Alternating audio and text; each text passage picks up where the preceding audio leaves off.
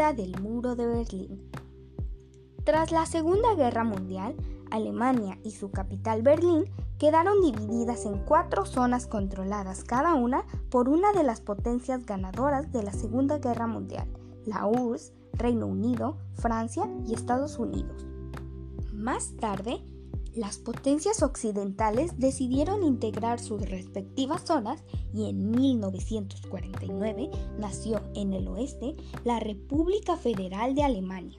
La construcción de un muro en Berlín que dividió la ciudad en dos partes por 28 años y así la vida de cada lado resultó ser muy diferente. El 9 de octubre de 1989, una multitud sin precedentes, 70.000 personas, se manifestaron pacíficamente en el centro de Leipzig, exigiendo libertad de paso, y así la multitud molesta siguió aumentando y protestando hasta que... Finalmente, cinco días después, el 9 de noviembre, un militar de alta anunció que se darían pases para cruzar hasta la República Federal de Alemania. La gente puede ir, no hay problema, declaró el militar, y cuando un periodista le preguntó, ¿a partir de cuándo, señor?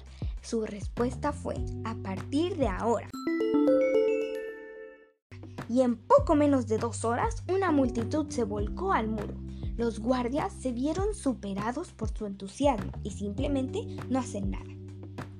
El muro de Berlín cayó del 9 al 10 de noviembre de 1989, 28 años después de su construcción.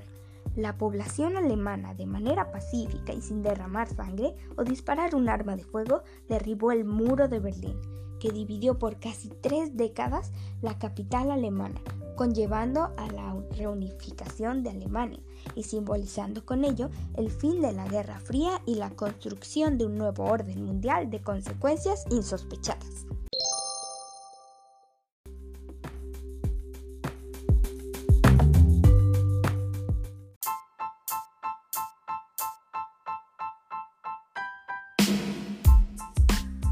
Muchas gracias por escuchar este audio. Espero que haya sido de su agrado y que la información haya resultado interesante. Nos vemos en el próximo podcast. Adiós.